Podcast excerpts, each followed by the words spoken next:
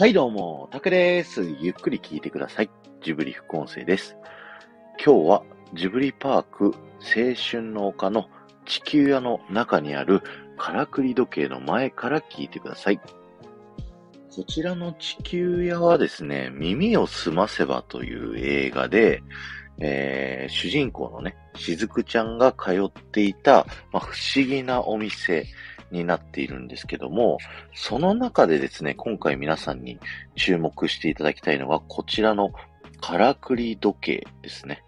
えー、こちらの時計はですね、もう映画の中にも出てきた通りのからくり時計になっているんですけれども、えー、30分と60分の時間を迎えた時に、このからくり時計が動き出してですね、この時計の真ん中にある扉が開いて、中でね、こう宝石を掘るドワーフたちがこう出てきたりですとか、えー、8時のですね、文字盤のところから王様がね、ひょこっと顔を出して、で、一番上にですね、妖精の女王様が出てくるといった、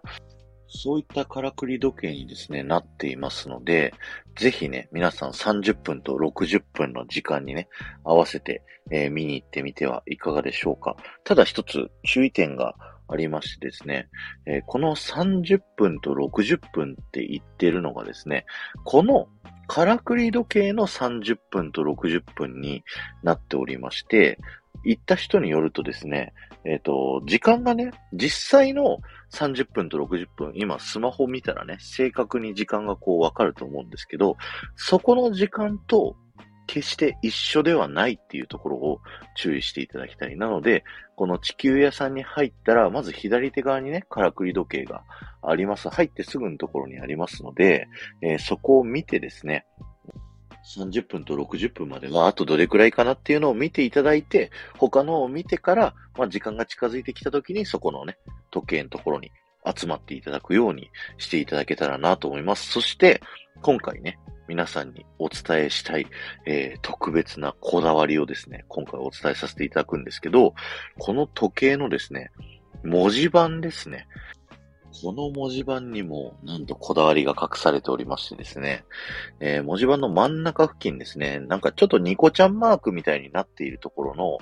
目と口の間のところをですね、よーく見ていただきたいんですけど、そこにはですね、あの、文字でですね、porco, rosso という風に書かれておりまして、読むとポルコロッソという風に書かれてるんですね。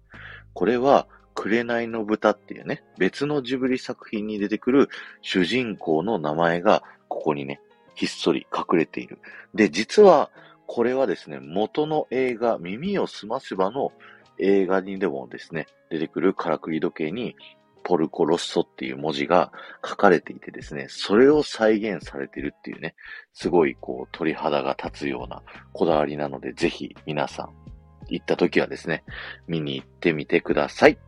今日は終わりです。ありがとうございました。この放送が面白いと思った方は、ぜひ、いいね残していっていただけると僕はものすごく喜びますので、よろしくお願いします。また、ハッシュタグジブリ副音声をタップしていただくと、僕はジブリパークのいろんなこだわりをですね、お話しさせていただいてますので、そちらの方も聞いてみてください。